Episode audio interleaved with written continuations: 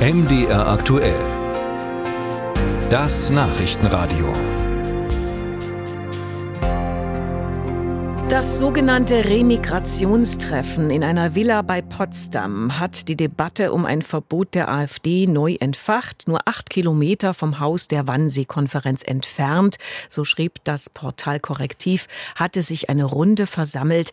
Der rechtsorientierte Politiker aus AfD und Werteunion bzw. CDU, reiche Geldgeber und ein Aktivist der identitären Bewegung angehörten.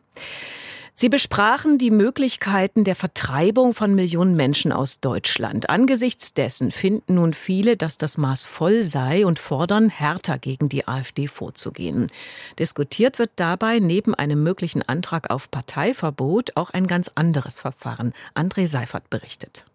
Stoppen Sie den Faschisten Björn Höcke. Mit diesen Worten wendet sich zurzeit eine Petition im Internet an Bundesregierung und Bundestag. 800.000 Menschen haben sie schon unterschrieben. Und das Ziel der Petition ist durchaus spannend. Es geht um einen Antrag gegen den Thüringer AfD-Chef Björn Höcke.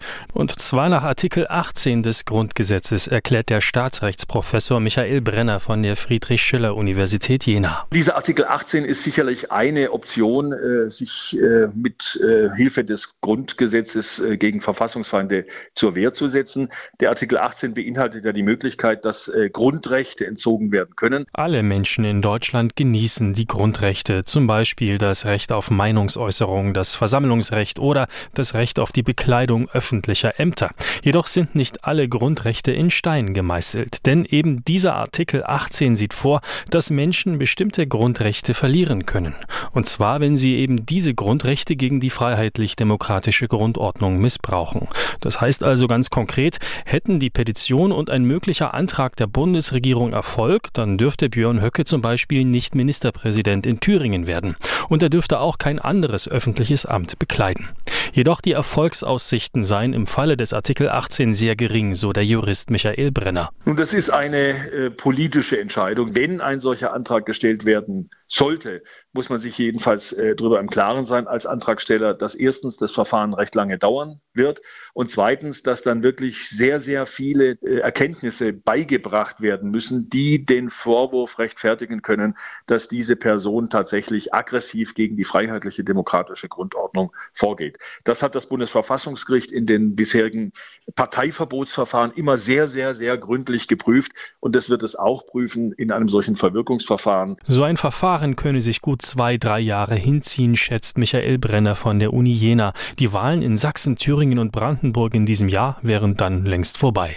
Glaubt man den aktuellen Umfragen, wird die AfD in allen drei Bundesländern stärkste Kraft und zwar deutlich.